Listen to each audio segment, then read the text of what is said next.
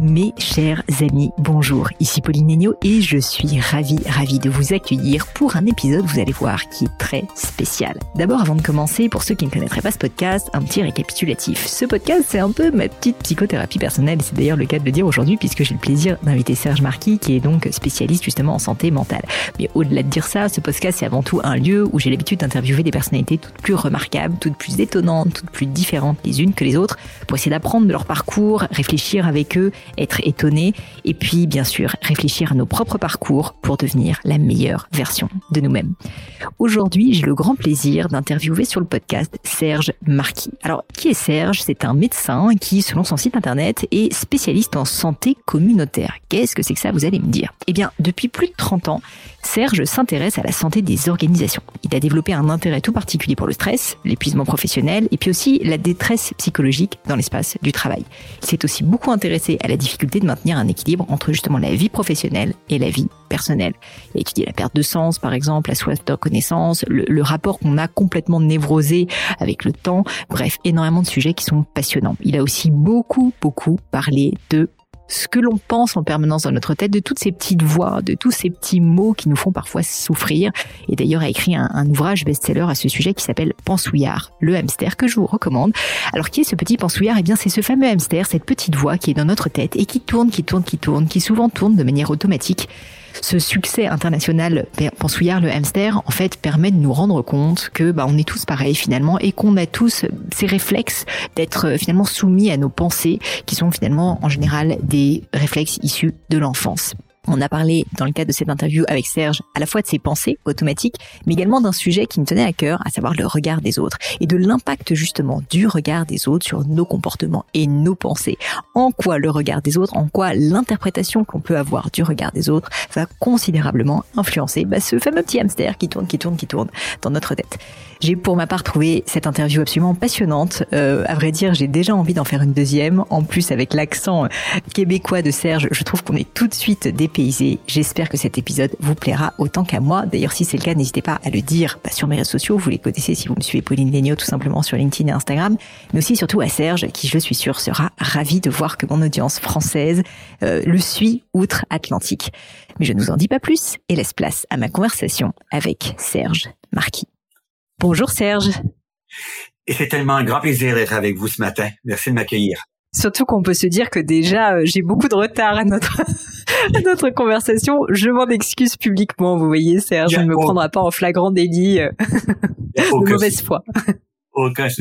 Serge, Vraiment, je voulais vous remercier d'avoir accepté l'invitation parce que parce que je pense que vos mots vont parler beaucoup à mon audience. Euh, pour tout vous dire, je, je, ne savais pas vraiment comment commencer parce que il y a tellement de sujets par lesquels euh, bah, je voulais euh, aborder la conversation, mais il a fallu en choisir un et je me suis dit que j'aimerais commencer par parler, si ça vous convient, du regard des autres. Euh, un sujet qui me parle aussi parce que, bah, comme nous tous, hein, je pense que j'y suis un peu soumise et j'en souffre parfois. Et dans votre livre euh, sur le jeu, donc connais-toi toi-même, oui, mais comment Vous abordez ce sujet, le sujet du regard des autres, et en particulier donc le fait qu'un enfant cherche l'attention de ses parents pour survivre, et que donc on est un peu pris dans une espèce de de, de, de cercle vicieux justement du regard des autres dès l'enfance. Est-ce que vous pourriez élaborer ce point justement pour que l'audience le comprenne et peut-être le piège qu'il recèle? Voilà, tout à fait, c'est super important. Très tôt dans la vie, on associe recevoir de l'attention à survivre. C'est très, très important, cette association que fait le cerveau. Si j'ai de l'attention, je vais être nourri, je vais être protégé, je vais être câliné, je vais être, je vais être donc en sécurité. On associe l'attention à tous ces éléments-là. Bien sûr, être protégé, mm. ça implique euh, qu'on ne nous place pas, je, raconte souvent ça en conférence, dehors à, moins 30 euh, sans être bien vêtu, euh, l'été à plus 30 en plein soleil, on nous tient la main quand on traverse la rue. Bon, euh, vraiment associé à la survie. Le cerveau associe le, le fait de recevoir de l'attention à je vais vivre. Alors c'est très très important ça, parce qu'il se met à trouver des moyens d'obtenir de l'attention. Et il commence à associer ce qu'il fait avec l'attention qu'il obtient en retour. Et c'est là qu'elle piège. Oui, ça devient presque une monnaie d'échange, quoi. C'est fou. Tout à fait. C'est un piège parce que il ne se rend pas compte parce que le cerveau est pas assez développé pour aller au-delà de certaines associations qu'il qu'il fait avec les moyens qu'il a. Il se rend compte que, par exemple, il est euh, câliné parce qu'il a fait un sourire ou parce qu'il a commencé à marcher, il est applaudi, bravo, bravo. Et l'intention derrière les applaudissements, l'intention derrière le câlin, c'est très très bien. Le parent qui veut simplement euh, dire à l'enfant à quel point il l'apprécie, à quel point il l'aime, euh, bravo pour les gestes que tu commences à poser, tout ça. Mais le cerveau de l'enfant, lui, n'associe pas nécessairement euh, ce que le, le, cerveau du parent est en train d'associer. Alors lui, il fait, OK, je suis applaudi parce que j'ai commencé à marcher et être applaudi est associé à, on s'occupe de moi. Être applaudi est associé à, on va prendre soin de moi, on va assurer ma sécurité. Donc, que puis-je faire pour être applaudi? Et c'est là que commence le problème d'être dans le regard de l'autre. Je fais une pirouette, euh, je me mets sur, je commence à, sauter d'une marche à l'autre, euh, bon, etc. Et on m'applaudit à chaque fois. Alors, c'est comme si on associait ce que je fais dans le regard de l'autre me rend, me donne de la valeur. Fait que ça me rend intéressant ça me rend suffisamment intéressant pour obtenir cette attention qui va me permettre de survivre. Et ça s'enregistre comme sur un disque dur. Et à partir du moment où c'est enregistré, et c'est là que ça se passe malheureusement inconsciemment, on commence à essayer de fabriquer de soi-même des images qui, dans le regard de l'autre, vont être suffisamment intéressantes pour que ce regard soit euh, maintenu, pour qu'on m'apporte ce qui va me permettre de me protéger, de survivre, etc., etc. Alors, et c'est là qu'est le piège. Parce que comme ça se fait pendant plusieurs années, au début de la vie, c'est donc enregistré de façon très, très ancrée, ça dure par la suite toute la vie. Et c'est là qu'il faut développer une vigilance, une attention de tous les instants pour voir apparaître ce piège dans notre tête. À l'adolescence, c'est super fort parce que, et surtout aujourd'hui, plus que jamais avec les réseaux sociaux, plus que jamais, où le regard de l'autre, à travers les images qu'on présente ou les discours qu'on présente sur les réseaux sociaux, le regard de l'autre est omniprésent maintenant, omniprésent. Instantanément en plus. C'est ça qui est fascinant. Alors donc, on est jugé en permanence en plus. En permanence. Et on s'expose en permanence au jugement de l'autre et bien sûr au jugement qu'on a sur soi-même en rapport avec le jugement qu'on a pu recevoir. Parce que si on a des likes ou des pouces euh, par, par en haut, à ce moment-là, on commence à avoir un jugement sur soi-même. J'ai suffisamment de valeur pour recevoir des likes. J'ai suffisamment de valeur pour recevoir des pouces par en haut. Donc, je suis quelqu'un. Donc, j'existe. Et c'est ça qui est incroyable. C'est là qu'arrive la, force du regard de l'autre. Le regard de l'autre me permet de me dire que je suis quelqu'un, que j'existe. Alors, et c'est ça qui est le piège qui dure toute la vie, bien sûr, dans les relations amoureuses, dans l'espace de travail, c'est extrêmement fort. Et c'est là que doit apparaître la vigilance. J'aime bien ce mot, vigilance comme une espèce de lanterne permanente là, qui permet d'éclairer cette espèce de piège. Au début de la vie, c'est sûr qu'on n'est pas en mesure, avec le, développement du cerveau, de faire les distinctions qu'on est capable de faire plus tard. Moi, je crois qu'on peut commencer même à faire ces distinctions enfants. Si on a des parents qui nous permettent de les faire, là, parce qu'ils sont suffisamment eux-mêmes dans la vigilance, on peut tranquillement, pas vite, commencer à découvrir le piège. À l'adolescence, on peut le découvrir. Et jeunes adultes encore plus, bon, etc. Alors cette vigilance permet de voir apparaître ce piège. C'est fascinant parce que dès que le regard de l'autre se détourne, peut apparaître un inconfort physique, un qu'on appelle euh, malheureusement, malheureusement oui et non, qu'on appelle de la souffrance là. Dès que le regard de l'autre se comme un sevrage un peu? Pas nécessairement. C'est un sevrage d'une addiction ou c'est oui, ça devient une addiction. Il y a carrément une addiction au regard de l'autre. Et dès que le regard de l'autre se détourne, un, professeur à l'école qui euh, ne va pas malheureusement choisir la main levée.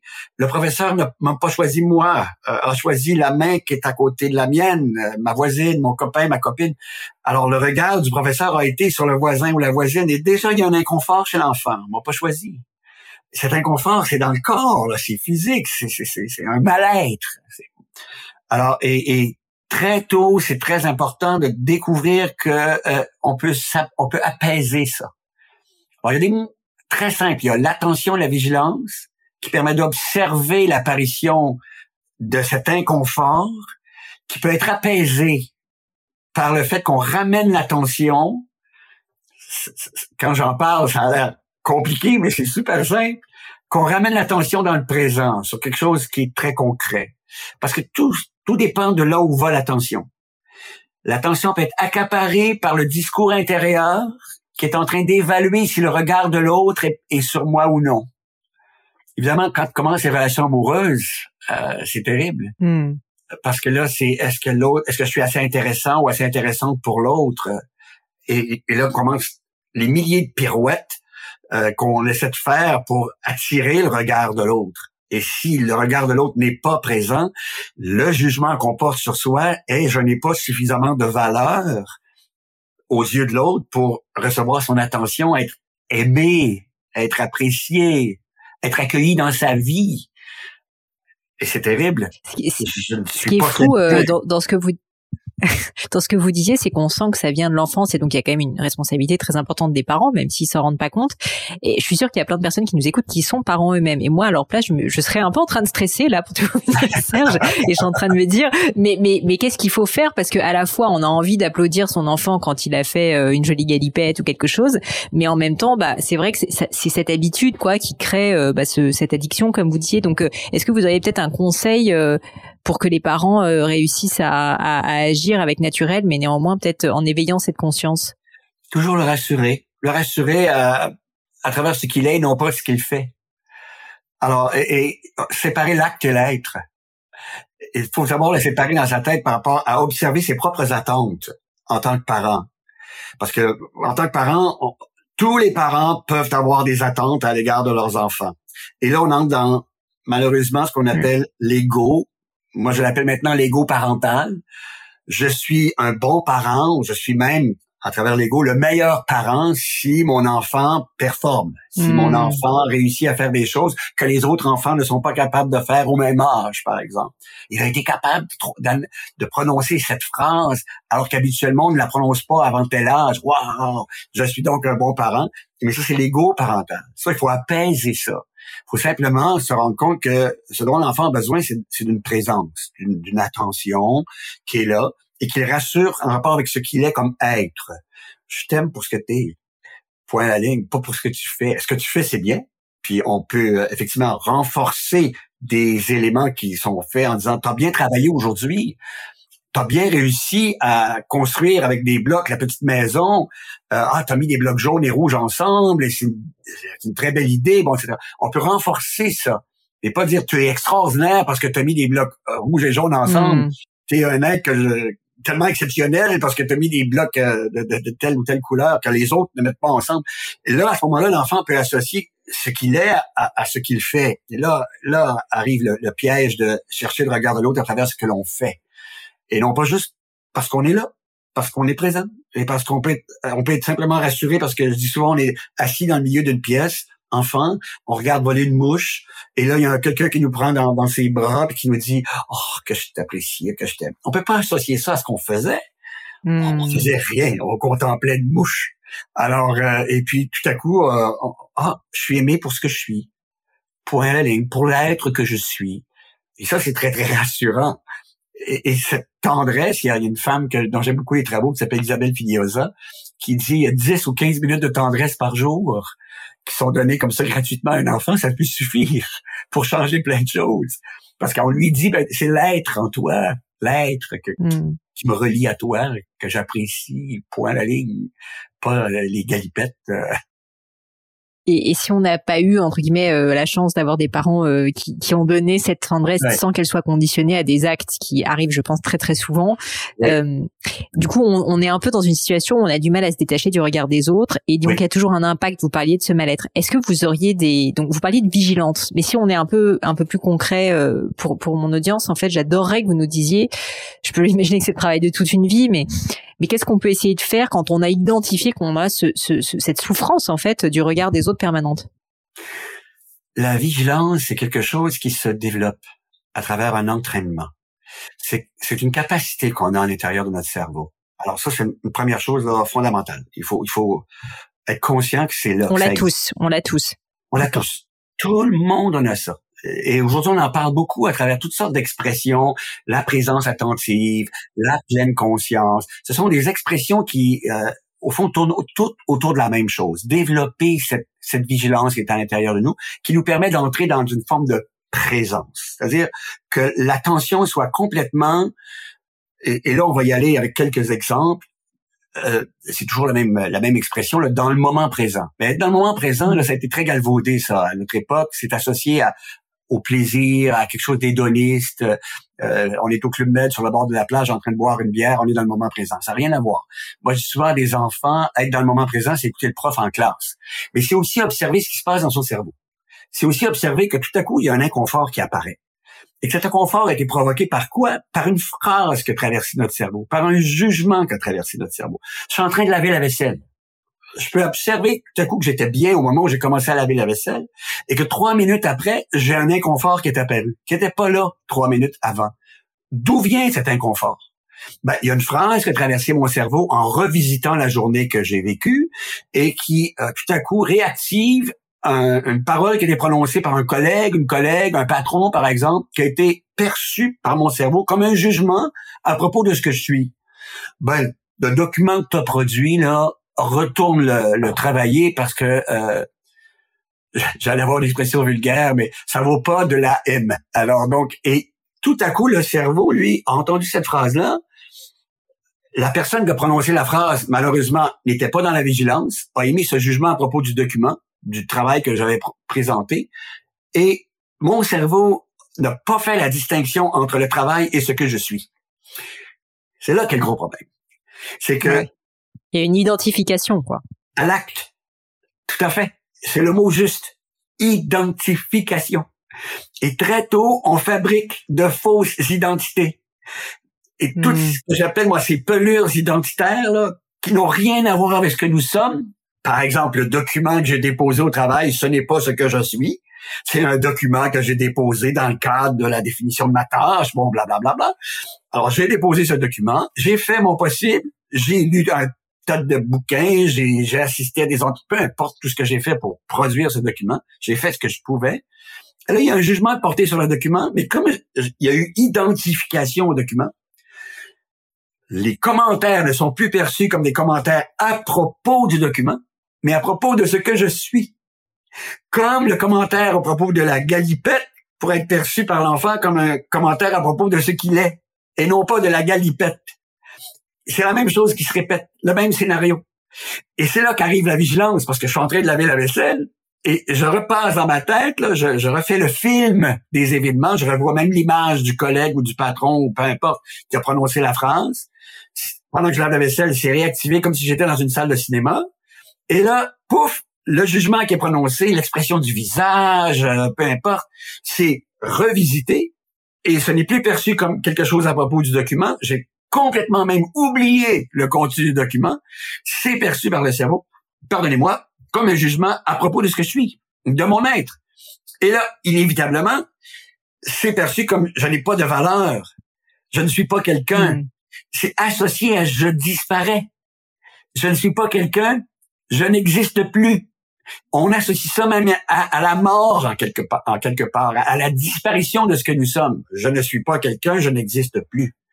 Alors, et c'est pour ça que c'est si intense au niveau de la réaction biologique, parce que le corps, le cerveau, lui, ne fait plus la différence entre la fausse identité et ce que nous sommes réellement.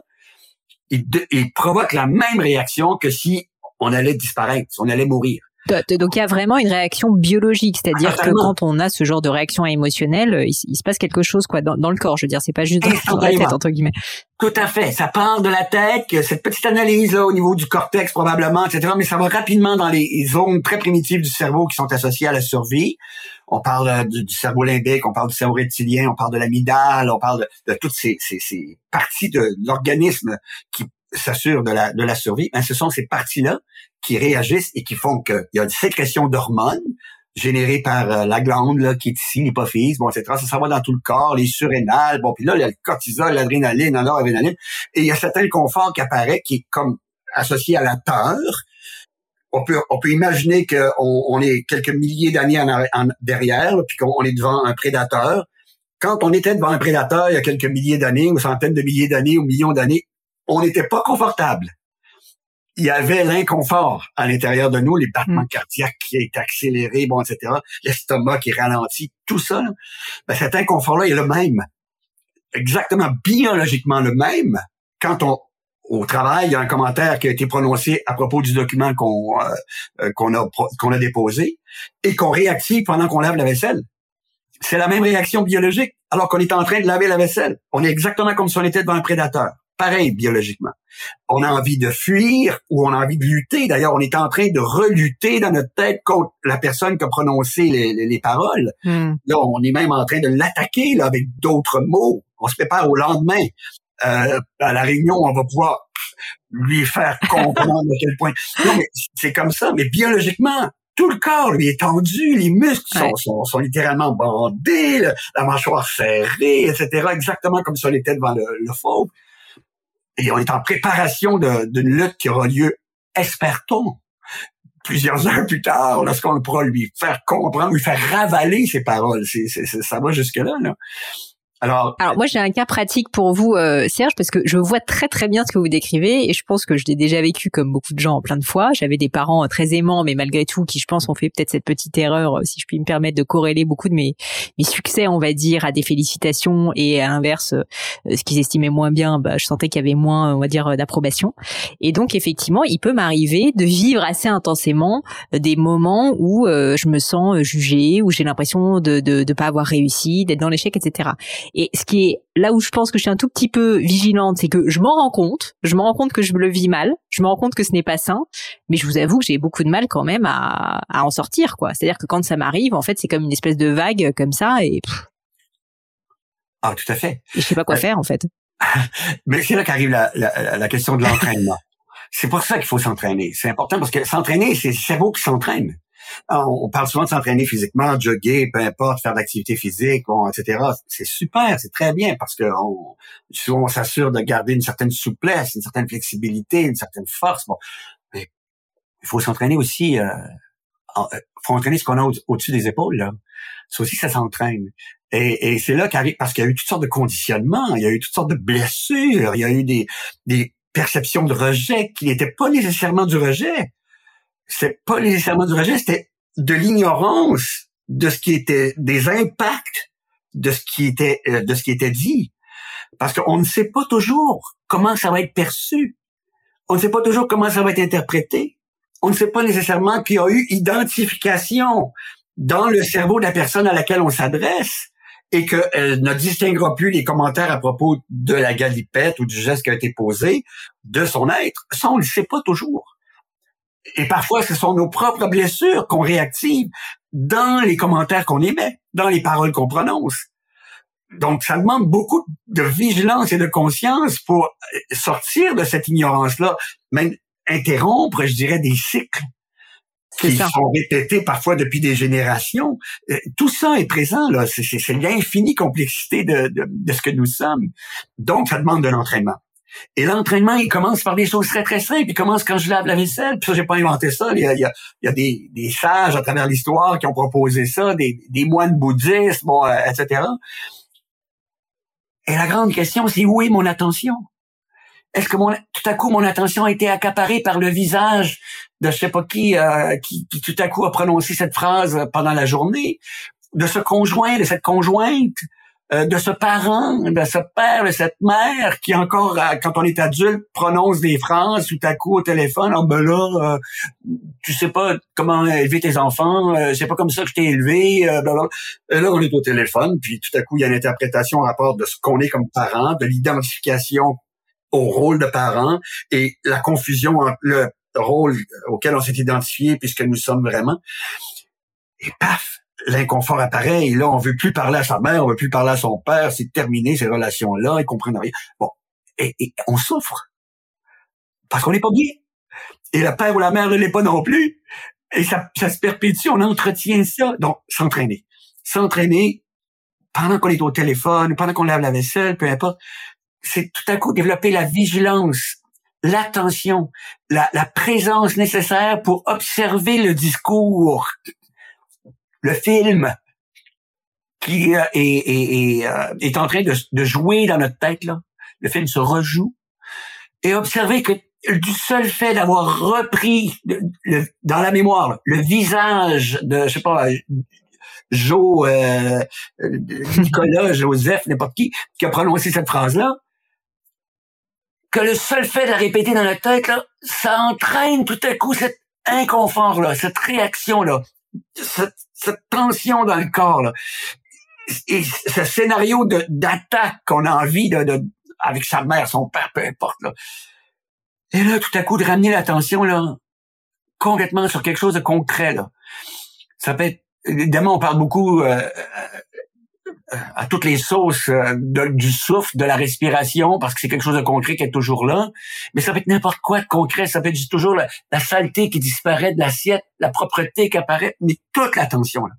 Et de, de, se rendre compte tout à coup que un seul déplacement de l'attention, puis l'enfant peut réaliser ça, un seul déplacement de l'attention modifie ce qui se passe dans le corps. Que quand l'attention est complètement sur le souffle, ou pour un enfant que l'attention du parent est complètement sur le visage de l'enfant, le parent peut même apaiser ce qu'il a vécu pendant la journée au travail, alors qu'il n'est plus avec l'enfant parce qu'il est en train de revisiter les paroles qui ont été prononcées, etc. Donc, il n'est plus avec l'enfant qui est en train de raconter euh, sa propre journée à la garderie ou à, à la maternelle, peu importe. Et là, de ramener l'attention sur le discours, le visage, là, et de se rendre compte que tout à coup, là, en une fraction de seconde, ça prend quelques secondes à peine. Il y a une modification de ce qui se passe dans le corps. Il y a un apaisement tout à coup. Il y a un bien-être qui apparaît. J'allais vous demander, vous, Serge, à titre personnel, qu'est-ce que vous, comment est-ce que vous appliquez euh, justement cette pratique de, de la vigilance dans votre quotidien pour vous entraîner vous-même? Tout, euh, euh, constamment, constamment. Mais et ce qui est extraordinaire, c'est que à moins d'être un ermite dans une grotte, et encore là, si on était un ermite dans une grotte, je suis pas certain qu'il y aura pas, euh, qu'on revisitera pas des, des, des, blessures ou bon, peu importe. Si on n'est pas un ermite dans une grotte, on est constamment en contact avec des êtres humains autour de soi. La vie familiale, la vie au travail, etc. Donc, on a d'innombrables opportunités chaque jour pour observer les réactions en rapport avec le regard de l'autre, les commentaires, les expressions. Mathieu Ricard disait qu'il suffit d'un froncement de sourcils, le, moine bouddhiste, d'un froncement de sourcils pendant qu'on parle pour que ça génère une, une, une réaction égoïque. C'est-à-dire que ça peut être perçu comme un jugement sur ce que nous sommes, alors que ça n'a rien à voir. C'est un froncement de sourcils à propos d'une opinion qu'on émet, à propos d'une croyance qu'on expose. Alors ce froncement de sourcils, malheureusement, en une fraction de seconde, peut être perçu comme un jugement, non pas sur ce qu'on vient de dire, mais sur ce que nous sommes, puisqu'il y a eu identification à ce qu'on, à cette opinion, à cette idée, bon, etc. Alors, à tous les jours, à chaque fois qu'un inconfort qui apparaît maintenant, chez moi, il y a un réflexe. Il y a un réflexe. Qui est une observation des, de la phrase qui a été prononcée, de, de, l'expression du visage de la personne devant moi, et, et, et, et je ramène l'attention. Même que parfois je souris je rigole parce que c'est comme si je voyais passer la phrase dans mon cerveau, là, et que je voyais l'inconfort que ce passage a provoqué. J'ai souvent, c'est comme une étoile filante qui passe dans le ciel. Ben, la phrase qui a été prononcée passe dans ma conscience, là, et là, j'observe tout à coup la réaction que ça a provoqué dans mon corps. Le goût de réagir, le goût de, de, de, de, lutter, d'affronter l'autre, de prouver que c'est moi qui ai raison, euh, de, démontrer que l'autre a tort. Euh, en une fraction de seconde, là, il y a eu observation de ça.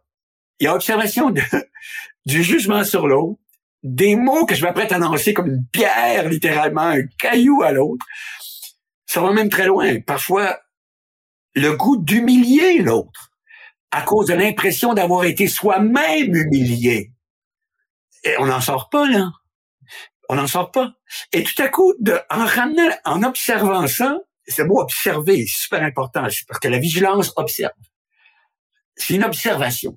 D'observer ça, de constater que c'est le fait que cette phrase traverse ma conscience qui a provoqué cet inconfort, et que ça n'a rien à voir avec ce que je suis, mais rien.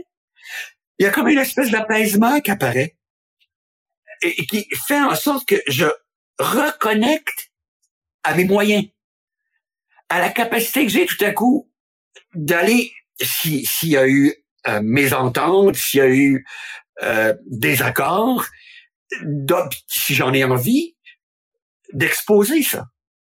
Et non pas d'être dans l'ego qui se défend comme s'il en allait de ma survie. Parce que si je suis dans l'ego qui se défend comme s'il en allait de ma survie, on a complètement mis de côté ce au sujet de, quoi il y avait un désaccord et on n'avance pas. On ne peut pas utiliser nos créativités pour aller plus loin dans le, par exemple, l'enrichissement d'un contenu, euh, d'une relation, euh, d'une manière nouvelle de se parler d'une nouvelle, d'une nouvelle façon d'exposer quelque chose à un enfant, par exemple. Ça, pour pouvoir le faire, il faut que on soit dans sa créativité. Il faut qu'on soit dans sa capacité d'aimer.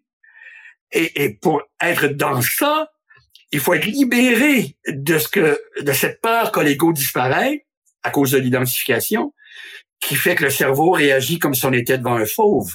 Il faut être libéré de ça. Il faut apaiser ça, apaiser ça. Et en apaisant ça, là, on entre dans ce que nous sommes vraiment, ce que Marie de Hennezel appelait ce qui en nous ne vieillit jamais, c'est-à-dire cette capacité d'être présent, présente, associée à d'autres capacités, la capacité d'aimer, de s'émerveiller. On peut s'émerveiller devant une galipette en étant tout à coup en train de se dire, ah, est-ce que mon ego parental est pas en train de porter un jugement sur moi-même. Qu'est-ce que je fais extraordinaire comme parent? Mon enfant fait une galipette que tous les autres enfants ne font pas à cet âge. Wow. Alors, d'apaiser ça pour entrer dans le parent aimant qui s'émerveille tout simplement. Wow. Et, et puis d'aller serrer l'enfant pour lui dire à quel point on l'aime. Bon, le rassurer quand il a peur, quand, quand euh, il est en train de découvrir euh, son cerveau qui, qui, qui, qui, développe tout son potentiel, etc., ce qui l'amène à des peurs, parce que évidemment, il va lui aussi avoir des interprétations. Euh, il va penser qu'il n'est plus aimé tout à coup, parce qu'il a posé un geste qui, qui l'associe à ce qu'il est, alors que ce n'est pas ce qu'il est. Bon, c'est tout ce processus qu'il découvre et qu'on peut l'aider à découvrir, mais il faut d'abord l'avoir découvert chez soi. Je m'entraîne donc complètement en mangeant. Euh, je dis toujours, puis ça c'est, c'est, super important, pendant que je mange, le petit hamster, il part à courir dans ma tête. Et ce petit hamster que je me suis amusé à, utiliser comme symbole de cette activité égoïque. Pendant que je mange, pendant que je mange, et là je vais reprendre, je vais rendre à César ce qui appartient à César, je vais reprendre un, petit schéma de ce médecin américain qui s'appelle Richard Moss, qui disait que la plupart du temps au cours d'une journée, notre attention est accaparée par euh, quatre cadrans. Le cadran du jugement sur soi, j'y arriverai pas. Je serais pas capable de faire ça parce que là, j'ai pas le temps, parce qu'il y a tel rendez-vous, parce que c'était imprévu, ma voiture, ah, le moteur ne fonctionne plus, il y a, il y a, oh, puis tout à coup, il y a, il y a un problème d'électricité dans la maison. Ah, j'y arriverai pas, tac, tac, tac, tac, tac, tac, tac. Jugement sur soi parce qu'au travail, euh, bon, ça y est, on a critiqué le document que j'ai déposé, bon, etc le jugement sur l'autre. Deuxième cadran. Une grande partie de la journée, notre attention est accaparée par le jugement sur l'autre. Ah, c'est incroyable comment ils, élèvent leurs enfants, eux, les obliger à faire, c'est, ça pas de bon sens. Et ma mère, ma mère comprendra jamais. Bon, etc. C'est le jugement sur l'autre, euh, c'est toute la journée, ça aussi. Moi, je me dis, je suis dans le métro et j'en profite pour, pour observer ce qui se passe dans ma tête parce que les portes ouvrent, puis il y a des personnes qui entrent. Et immédiatement, il y a des jugements qui sont portés sur les personnes qui entrent. Et ça, c'est très primitif. Parce que pour assurer notre survie à une certaine époque, il fallait quelque part évaluer le danger en rapport avec les, les, les, changements dans l'environnement. Donc, c'est une réaction super primitive qui a rien à voir avec les personnes qui entrent dans le métro, qui est juste le, le, vieux cerveau primitif qui s'assure qu'il n'y a pas de danger pour lui. Là. Et là, il y a des jugements. Et tout à coup, on peut observer ça. C'est effrayant. Moi, parfois, je fais, tout à coup, je souris. Je souris d'avoir observé les jugements vous, vous souriez à vous-même. Oui, c'est des personnes que je connais pas, qui viennent d'entrer dans le métro. Là, tu juges lui, là, tu juges elle? Qu'est-ce qu'elle porte comme vêtements avec ses anneaux partout? Ben, là, ça part, les jugements. Là, ta, ta, ta, ta, Et là, ça fait, mais voyons, c'est extraordinaire, ce cerveau, comment il fonctionne. C'est extraordinaire de voir qu'encore aujourd'hui, il est en train d'évaluer son environnement comme s'il y avait des menaces dans toutes les personnes, etc., etc. Et là, simplement d'observer ça, de l'observer, ah, ça apaise. Et là, là, il y a une connexion possible avec l'autre. C'est ça qui est extraordinaire. Alors donc, toute la journée, il y a cet entraînement possible. On rentre à la maison, la conjointe euh, ou les enfants ou le conjoint, peu importe, a eu une mauvaise journée, et euh, émet un commentaire à propos d'un geste aussi banal. J'ai parlé de ça en conférence, qu'une goutte de savon que j'ai déposée sur une assiette. Un soir, ma conjointe était rentrée du travail et avait dit, euh, alors que je venais de déposer une goutte de savon, euh, j'aime bien laver la vaisselle, et qui dit, euh, t'as mis trop de savon. Ah, t'as mis trop de savon. Ça part instantanément dans ma tête, là. Qu'est-ce qu'elle en sait, elle, la quantité de savon que... et qui continue, est-ce qu'elle a un doctorat en savon? C'est comme ça. Toute l'activité cérébrale tourne autour de cette phrase-là. Et, et, et, et, la tension apparaît, là. Les muscles sont contractés, là. Parce que le cerveau, l'image que je dois projeter de moi dans le regard de l'autre doit toujours être parfaite pour recevoir l'attention, l'amour qui va faire que je vais être en sécurité. On retourne à l'enfance. Et parce qu'il y, y, a eu un commentaire du genre, t'as mis trop de savon, apparaît le vieux, vieux, vieux, vieux mécanisme. Je ne, je ne reçois plus l'intérêt de l'autre, je ne reçois plus, je ne reçois plus l'attention de l'autre. Je suis donc en danger parce que mon image, l'image de moi parfaite que j'essaie d'entretenir, n'est plus parfaite tout à coup parce que j'ai mis trop de hmm. savon. Si l'image était parfaite, je mettrais la quantité exacte de savon, la quantité parfaite de savon. et c'est là que l'observation est nécessaire parce que j'ai envie de réagir, j'ai envie de lutter, j'ai envie de dire qu'est-ce que tu en sais à, haute, à voix haute. Comme euh, je, ne sais plus qui disait, c'est comme si les mots devenaient des massues, littéralement, de dire quand sais-tu de la quantité de savon à mettre? Est-ce que tu as un doctorat en savon? Ça c'est la lutte ou la fuite. Ben tu peux la, laver toi-même ta foutue vaisselle parce que moi j'ai autre chose à faire. Ça c'est la fuite. Ou on est figé. Moi ça m'arrive souvent de de figer de, de, de, de comme paralysé. Euh, euh, parce que un commentaire de cette nature-là, euh, d'où ça, d'où ça sort, qu'est-ce qu'est-ce qui s'est passé? Et je, je, ne sais plus quoi dire. Comme la troisième réaction associée à la survie, l'animal qui ne bougeait plus dans le buisson, camouflé pour assurer sa survie, il paralysait, il, il, figeait. On a ça aussi. Arrive un moment où quelqu'un prononce une phrase devant nous, le regard de l'autre encore une fois sur nous, et on, on, fige. On ne sait plus quoi dire, on ne sait plus quoi faire, on est, on est pas, on n'est pas bien du tout à l'intérieur. Comme si on était dans le buisson, qu'il y avait un prédateur qui rôdait, même chose. Alors c'est là qu'on doit, et la vigilance apparaît, et la vigilance tout à coup fait en sorte qu'on a vu passer la phrase tu mets trop de savon là, et qu'elle repasse, et qu'elle repasse, et qu'elle repasse là. Et que plus elle repasse, plus la tension s'élève. Et que là, tout à coup, là, OK, on ramène l'attention sur quelque chose de concret, là. On débranche on débranche le film, si vous voulez. On ramène l'attention sur quelque chose de concret, la, la, propreté de l'assiette, le souffle, où on, observe la phrase tout simplement, et on observe à quel point c'est extraordinaire tout ce qu'elle a provoqué en une fraction de seconde. Une phrase aussi banale que tu mets trop de savon. Et là, ça s'apaise. Là. Et là, il y a une reconnexion avec la créativité. Là. Et là, on peut entrer dans l'espace relationnel. J'utilise une expression euh, que j'emprunte à Jacques Salomé, l'espace relationnel. Et là, je, pose la question. Quel genre de journée tu as eu aujourd'hui? Est-ce qu'on pourrait en parler?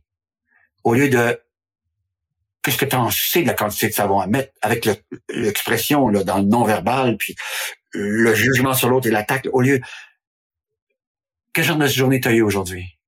Avec une expression aussi, avec tout ce qui l'accompagne. On est là, on est dans la présence.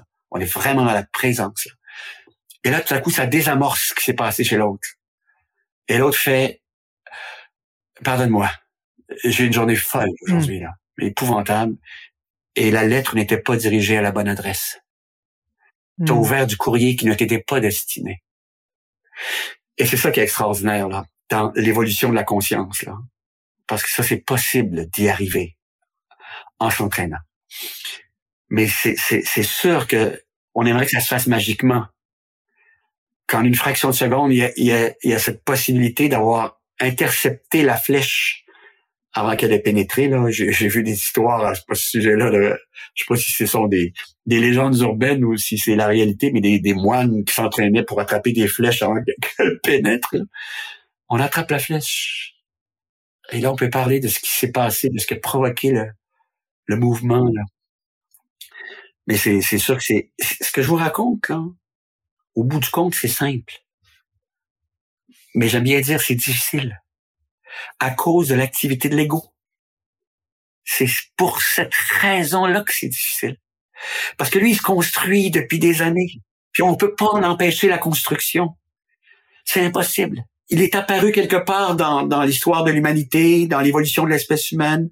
Il y a tout à coup eu une association là, à travers une connexion neuronale qui a fait qu'on a associé ce qu'on possédait, notre territoire, par exemple, à ce qu'on était. Je suis mon territoire ça me distingue des autres. Et dorénavant, tout ce qui est, ce n'est plus la protection du territoire qui compte. C'est la protection de l'image qui a été fabriquée à l'intérieur de soi du fait qu'on est devenu le territoire. C'est une distinction fondamentale. On peut protéger un territoire comme des oiseaux protègent leur territoire, comme des animaux protègent leur territoire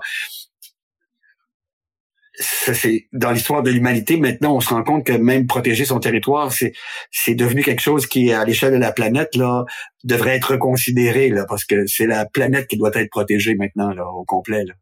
Euh, c'est plus une question de protéger son territoire, ses frontières. On est sur une boule, tout le monde ensemble, sur une poussière dans l'univers qui doit être protégée. Là plus que jamais là, cette poussière. Alors là, c'est toute cette identification au territoire qui, qui fait en sorte qu'on n'est plus à l'échelle même de la planète dans la conscience, là, en train de la protéger. Là, parce que oh, c'est alors cette activité égoïque, on peut pas en empêcher l'apparition. C'est inscrit dans le cerveau, ça se construit dès qu'on est enfant. À quel âge trois ans et demi, quatre ans, ça commence à apparaître. Je suis ce que je fais, je suis ce que je dis, je suis ce que bon. Et là, c'est important parce qu'il y a des jugements qui sont portés sur ce que je fais, sur ce que je dis. Et là, je suis constamment en train de m'assurer que le regard de l'autre va continuer d'être là sur moi, bienveillant, protégeant, aimant. Et, et ça continue comme ça à s'accentuer parce que plus ça va, plus l'activité égoïque fabrique des pelures identitaires je m'identifie à une équipe de sport, je m'identifie à, la voiture que je conduis, je m'identifie aux vêtements que je porte, je m'identifie à, à tout et à n'importe quoi. Et malheureusement, plus il y a des pelures identitaires, plus il y a perception de commentaires négatifs sur chacune de ces pelures-là, plus il y a la réaction biologique de si la pelure est menacée, je suis menacé, je n'existerai plus. Si cette pelure disparaît, je dois donc défendre cette pelure comme si ma survie en dépendait. Et là, c'est n'importe quoi. Alors, c'est pour ça. Le, le, le, cercle vicieux s'enclenche. C'est exactement ça. Et, et c'est comme ça toute la vie. Parce que tous les jours, je fabrique de nouvelles pelures identitaires. Et on est dans une société qui nous invite à en fabriquer sans arrêt. Oui, ce que vous disiez au début avec les réseaux sociaux, etc. Et toute la consommation aussi parce que moi, j'en reviens pas de tout ce que je reçois de, de, de publicité. Euh, je sais même pas d'où ça sort. Je suis allé quelque part euh, euh, voir une vidéo qui m'intéressait à propos d'une conférence qui a été donnée par euh, quelqu'un dont j'aime les, les, les, propos. Puis tout à coup, je me reçois, je reçois des publicités qu'est-ce que c'est que cette histoire? On se met à me vendre, je sais pas, des, des vêtements, n'importe quoi. Et là, la façon dont les, les publicités sont construites maintenant, ben, les gens, ils sont intelligents. Ils construisent des publicités qui vont activer euh, le processus d'identification. Vous allez être quelqu'un si vous conduisez cette voiture. Vous allez être les seuls à mm. conduire ce, type de voiture. C'est, ça vous rend spécial de conduire cette voiture. Euh, vous allez être extraordinaire si vous portez ce vêtement parce que ben, je, souvent la, je fais souvent cette blague d'ailleurs. Il y a une personne euh, qui m'avait entendu euh, dans une conférence et je suis passé par sa boutique. Puis c'était très drôle parce qu'elle m'avait pas dit qu'elle m'avait reconnu. Puis là, elle me dit, elle prononce la phrase que j'avais prononcée en conférence. Elle me dit, pendant que j'essayais la, la, veste, elle me dit, mais c'est tout à fait vous, ça. Et là, elle parle à rire. elle dit, vous avez entendu en conférence. Puis elle dit, vous avez prononcé cette phrase. J'ai dit, oui, vous avez bien raison. Puis là, on en a rigolé ensemble. Mais quand on reçoit des publicités, puis comme le dit, mais vous allez être extraordinaire, vous allez être spécial, vous allez être quelqu'un de spécial si vous achetez ce produit, euh, il, est, il, est, il, est, exceptionnel, il va vous rendre exceptionnel. Ben notre cerveau, il entre dans ça. Et là, ben on, puis maintenant, les publicités, ce n'est plus juste à la télé. Euh, à une époque où on avait trois chaînes, ce n'est plus juste euh, dans le, journal où on, on, avait un quotidien, un journal, le journal arrivait une fois par jour. Euh, chez mes parents, c'était comme ça. Maintenant, c'est inouï, c'est c'est sans arrêt, c'est 24 heures sur 24. Ça vient de toutes sortes de, ça vient du téléphone, ça vient de l'écran d'ordinateur, ça vient de la télé, ça vient de la radio, ça vient de partout. on est bombardé par ce qui fait en sorte que le cerveau va fabriquer de nouvelles pelures identitaires. C'est et n'a pas la capacité aussi à focaliser son attention parce qu'il tout le temps euh, passe du coq à l'âne en permanence. En permanence. Et ça demande encore plus de vigilance. Encore plus. C'est extraordinaire. Là. Et, ça continue à se multiplier et à aller de plus en plus rapidement. J'en reviens pas tout ce que je reçois sur mon téléphone de d'arnaques euh, qui sont faites d'une façon mais extraordinaire. Récemment, euh, notre gouvernement euh, choisi d'aider euh, les, les, Québécois et Québécoises en rapport avec euh, l'inflation, tout ça, puis de faire parvenir un chèque, puis euh, bon, mm. tout à coup on reçoit sur notre téléphone, bon, vous allez recevoir bientôt votre chèque, vous pourriez déjà le déposer. Et c'est tellement bien fait, c'est comme si ça venait du gouvernement. Ben, il y a déjà des personnes qui trouvent le moyen d'arnaquer plein de personnes à travers la technologie d'aujourd'hui. Alors là, on a peur tout à coup, on a peur parce que c'est biologique, encore une fois. Le cerveau fait, euh, mais là, je suis, je suis menacé. Là. Alors, euh, donc, tout ça fait que la biologie est, activée à travers hmm. des, des, des, menaces, la perception de menaces. Parce qu'il faut jamais oublier que ce qu'il y a de génial, ce qu'il y a d'extraordinaire, ce qu'il y a de magnifique, c'est qu'un jour le cerveau euh, s'est développé et, et, et en se développant est devenu un, un, fabuleux détecteur de menaces. Et c'est ce qui a permis à l'espèce humaine de survivre. Il est un fabuleux détecteur de menaces. Et maintenant, une des menaces qu'il qui perçoit, c'est est-ce que le regard de l'autre est là ou non? C'est une des menaces qui, qui, qui, est toujours en train de, de s'assurer que le regard est encore là, que le regard est bienveillant, que le regard est aimant. Parce que si le regard est là, interprétation de l'enfant, j'existe. Ma vie, ma survie est assurée. Et je suis quelqu'un. Euh, j'ai une valeur, etc. Toujours, toujours. Et tout à coup, quand on se rend compte que ça n'a rien à voir avec ce que nous sommes vraiment, que ce que nous sommes vraiment, c'est la capacité d'être là, lié à, j'ai, à un moment donné, j'ai conçu une espèce de, de, de modèle là, pour essayer de faire comprendre là, le noyau d'un atome qui est la capacité d'être là, qui est associé à plein d'électrons qui sont toutes sortes de capacités qui en nous ne vieillissent jamais je, l'ai nommé tout à l'heure, mais s'émerveiller, aimer, apprendre, ça ne vieillit jamais. Transmettre. J'ai vu une vidéo euh, pas plus tard que cette semaine d'une chanteuse que que j'adore, Johnny Mitchell, qui est euh, une chanteuse canadienne qui est connue à travers la planète, qui a maintenant 78 ans et qui donnait cet été un concert, euh, qui chantait en public et elle a 78 ans, puis euh, toute sa capacité de transmettre est encore là. intacte. Et elle, rit après des applaudissements qu'elle reçoit. Mais ce rire est tellement magnifique, c'est comme si ce n'est plus l'ego qui est valorisé par les applaudissements. Euh, les, applaudissements de la galipette, là. Ce n'est plus l'ego, c'est la gratitude qui reçoit les applaudissements. C'est l'espèce de connexion avec toutes les personnes qui sont là qu'on voit dans cette vidéo. C'est extraordinaire de voir ça. Elle est rendue là dans sa, dans sa vie. Donc, la capacité de transmettre, ça ne vieillit jamais. La capacité d'apprendre, la capacité de savourer. Il y a des personnes qui euh, racontaient Marie de Nézel euh, aux soins palliatifs euh, vont encore euh, savourer pleinement ce qu'on ce leur offre. J'ai vu ça aussi d'une dame, une dame qui m'a raconté ça. Qui, je l'ai pas vu, mais une dame l'a raconté que son père souffrait d'un cancer du tube digestif et qu'il était nourri par les veines parce qu'il ne pouvait plus rien, absorber par la bouche. Et elle et sa mère se sont dit, si on lui préparait les, biscuits qu'il aimait tellement, les... elles ont préparé des biscuits et elles ont déposé quelques grains sur sa langue. Et il a fait, à quelques heures de sa mort, encore. Présence, capacité de savourer intact. Il est plus dans l'ego, en train de, porter des jugements. Euh, capacité de, de, créer, il y a des gens qui, à quelques heures de leur mort, euh, demandent encore un crayon pour faire un dessin, pour, euh, pour écrire une phrase. Capacité de créer intacte.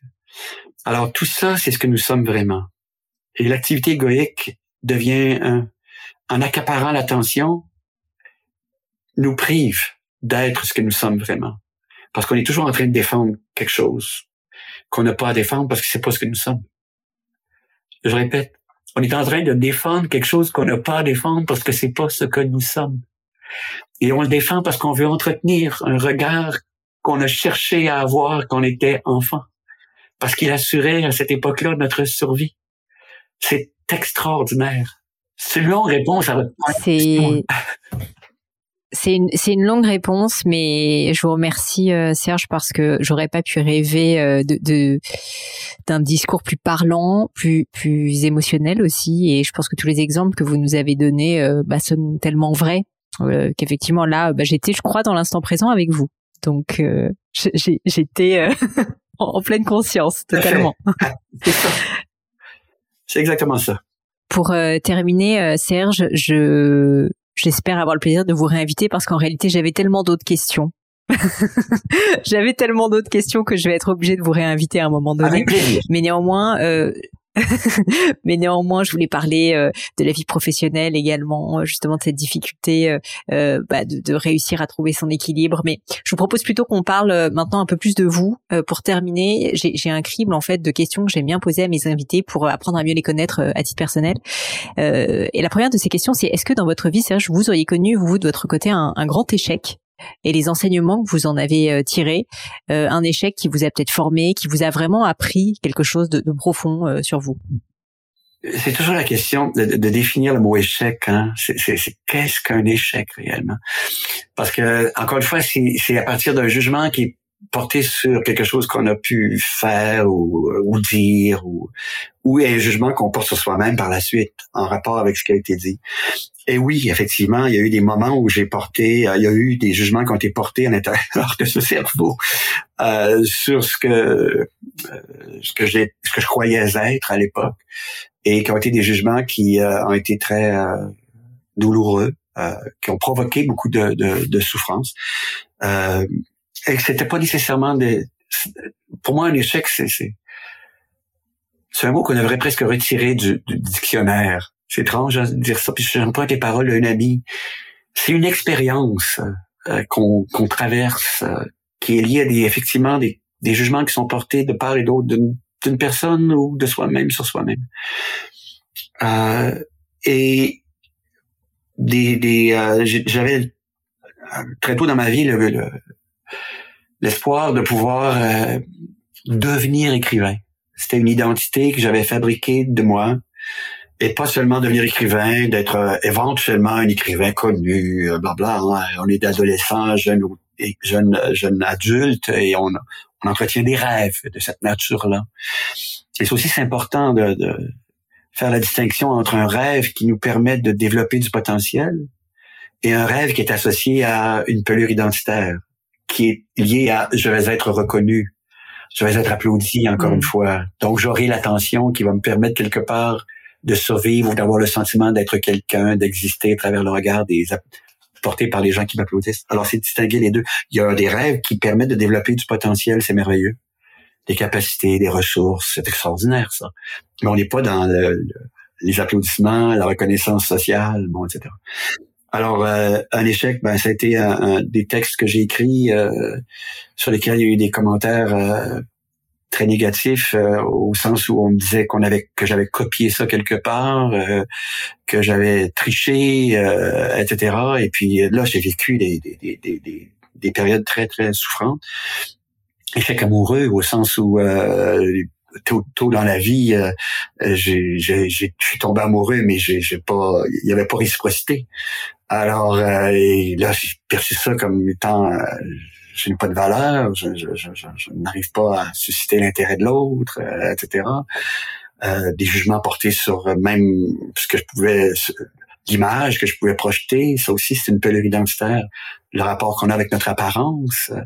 Alors ça aussi, ça peut être une forme de entre guillemets, comme je dis, on devrait retirer le mot du, du dictionnaire, mais une expérience très, très dure, perçue Mm. comme un échec, au sens où je suis pas arrivé à, à séduire ou à plaire ou à me faire aimer ou à, bon, peu importe les mots, mais et c'est perçu comme un échec et j'ai, j'ai vécu euh, mais ça c'est une expérience que j'aime euh, que je racontais pas mais que maintenant je suis euh, capable de raconter parce que c'était tellement extraordinaire ce que ça m'a appris alors j'étais entré dans une souffrance mais énorme énorme énorme euh, euh, j'avais l'impression que je disparaîtrais. Euh, c'est au début de, fin de 19-20 ans, là, début de la vingtaine, hein, jusqu'au jour où j'ai jamais oublié ça. On était au printemps, au mois de mai, et je suis arrivé dans un jardin un matin, et je souffrais depuis plusieurs mois, là, mais vraiment. Puis je remettais en, au niveau des études, ça n'allait plus bien du tout. Euh, J'avais commencé à étudier la médecine, mais je- ça, ça avançait pas. J'avais des mauvaises, des mauvaises notes à cause de cette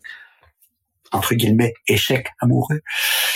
Et Mm. puis tout à coup arrive ce mois de mai. Je suis euh, ici au printemps, c'est c'est une période que j'adore parce que là, tout à coup la chaleur réapparaît, puis les bourgeons éclatent, puis on entend à nouveau le chant des oiseaux, des chorales d'oiseaux, c'est c'est fou là. Et là, je suis tout à coup submergé par par cette beauté là, mais mais vraiment là, rempli, mais complètement connecté là, à toute cette beauté. Et là apparaît cette phrase dans ma tête je peux vivre sans elle. Parce que ce que je vis, j'ai pas besoin qu'elle soit là pour le vivre. Maintenant. J'étais tellement bien là dans cette beauté là qui m'emplissait. Et, et cet échec amoureux m'a conduit tout à coup à découvrir qu'on pouvait en sortir en étant présent. Complètement. Et c'est- là, c'est disponible, c'est accessible. Il y a la première neige qui tombe, c'est la même chose. Il y a- il y a- et c'est à chaque instant, il y a, il y a la lumière sur ça. Moi, dis toujours, le matin, ici, il y a une fenêtre, là, puis il y a la lumière du matin, sur, j'appelle ça la, sur la peau des arbres. C'est comme de l'or sur la peau des arbres. C'est tellement magnifique. Et c'est là tous les matins. À moins que ce soit un ciel gris, mais c'est une autre lumière. Et ça, c'est accessible. J'ai pas besoin du regard de l'autre pour vivre ça. Je n'ai qu'à être là. Mais c'est à travers cet, échec, entre guillemets, ou cette période où j'avais eu l'impression de ne pas exister, de ne pas avoir de valeur, d'être rejeté, tout ça, qu'il y a eu cette découverte. Qu'il y a eu cette découverte. Et que tout à coup, les notes à, à- la faculté de médecine ont commencé à remonter, que je suis entré dans le milieu hospitalier pour faire des stages, et que j'ai découvert que je pouvais être présent aux patients, alors que je n'y étais pas. Je n'étais pas présent. J'étais dans ma tête avec le hamster qui tournait, qui portait des jugements sur moi par rapport à quelque chose qui était fini, donc dans le passé. Le troisième cadran de, de Moss, euh, être dans le passé, revisiter en espérant que ça, ce, soit autrement que, que, que, ce que ça a été.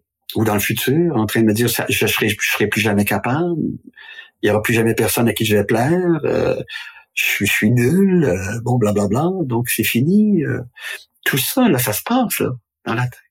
Puis on n'est plus présent. Alors que tout à coup, avec cet événement, je peux vivre sans elle. Et c'est pas un jugement sur l'autre, pas du tout. Elle aussi vivait ce qu'elle avait à vivre à cet âge-là, etc. Puis c'est très bien. On est même devenus des amis plus tard. Alors, Et là, je suis présent au patient. Et je réalise que c'est cette capacité d'être présent qui peut permettre un accompagnement réel du patient ou de la patiente, peu importe. Parce que je suis plus dans, dans, ces jugements à propos de moi. Alors oui, il y a eu, puis il y en a eu d'autres par la suite. Je, me suis retrouvé à, à l'hôpital avec une hémorragie digestive euh, en 1984 euh, aux soins intensifs. Parce que j'essayais d'être parfait dans le travail, j'essayais d'être parfait à l'extérieur du travail. J'avais dans la fin vingtaine. Et je me suis retrouvé, euh, j'étais sûr, sûr si on voulait m'opérer, mais je refusais. Parce que je non, ça s'est passé là. Vous n'avez pas besoin de m'opérer, je vais, m'occuper de ça. Puis je vais guérir. Puis j'ai eu la chance d'être écouté par euh, des médecins, puis un docteur Paris, je le nomme aujourd'hui, qui m'a écouté, qui a dit d'accord, on te donne une chance, on t'opère pas. Mais on voulait m'opérer là. Chaque côté du lit, il y avait un chirurgien, puis il y avait un, un gastroentérologue qui disait il faut qu'on t'opère, il faut qu'on t'opère, tu saignes. J'ai dit non, ça va, ça va rentrer dans l'ordre. Hydratez-moi. Euh, puis ça va, ça va s'apaiser. Donnez-moi le médicament qu'il faut pour une courte période de temps, ça va s'apaiser. Et on a fait ça. Et je suis entré en relation avec une infirmière extraordinaire qui était présente. Ça s'est apaisé. J'ai jamais eu besoin d'intervention chirurgicale. Mais ça, c'est parce que j'avais l'impression d'être dans un échec au niveau professionnel. J'arrivais pas à maintenir l'image de perfection que je souhaitais entretenir dans le regard des personnes qui m'entouraient. Mais bon, ben, c'était des jugements sur moi, puis pouf, ça entraîne des réactions dont on parlait tout à l'heure, la réaction de stress, entre autres, qui fait que il y a moins de sang dans le système digestif parce que le sang est dans les muscles et dans le cœur, comme si on était devant un prédateur, donc il n'est plus dans l'estomac. Alors l'estomac est moins protégé. Et c'est sûr que devant un prédateur, ça va durer quelques minutes. Si on arrive à se sauver, c'est fini. Si on se fait bouffer, c'est fini aussi. Mais... Tandis que si ça se répète jour après jour, après heure, nuit après nuit, pendant des semaines, des mois, ben là, là, le problème arrive. Quand on est rentré dans la caverne après avoir fui le prédateur, c'est fini puis l'estomac il nourrit à nouveau, puis il n'y a, pas de trou. Mais si ça dure des semaines, des mois, ben là, en plus, on sait maintenant qu'il y a une bactérie contre laquelle on se défend pas si on est tout le temps en état de stress. Alors, ça fait un trou, puis euh, ça peut saigner. Alors oui, donc il y a eu des, exemples comme ça, puis euh, je pourrais en donner d'autres qui permettent, qui peuvent permettre des apprentissages. Et c'est sûr que quand on est dans l'apprentissage, je peux vivre sans être dans la perfection je peux créer sans être dans la perfection. Va arriver ce qui va arriver, puis euh, ça y est, le film repasse, on appelle ça, et là la vie vient de changer là.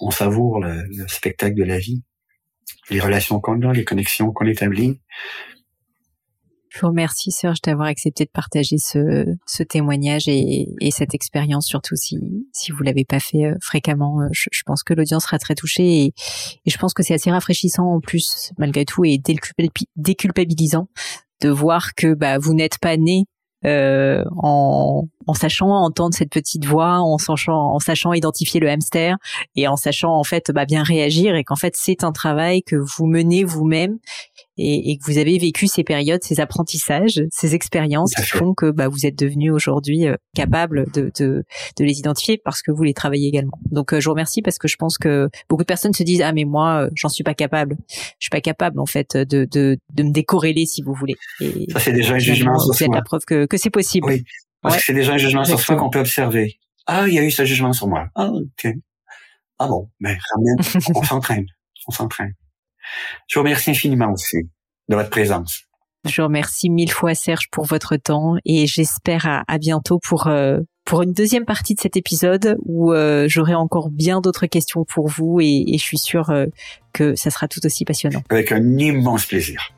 Prenez bien soin de vous. À toutes les personnes qui écoutent, je dis la même chose. Prenez bien soin de vous et savourez chaque instant. Bye bye les amis, c'est la fin de cet épisode, mais avant de vous quitter, quelques détails en plus. D'abord pour toutes les infos sur le podcast et cet épisode, ça se passe sur polinegno.com, vous aurez tout promis, juré. Aussi, si vous souhaitez me contacter pour me poser des questions, me proposer de nouveaux invités, eh bien n'hésitez pas à le faire directement sur LinkedIn, Instagram ou YouTube, je vous attends. Enfin, encore mille merci de m'avoir écouté jusqu'ici, j'espère de tout cœur que ça vous a plu et je vous dis à très vite pour un nouvel épisode.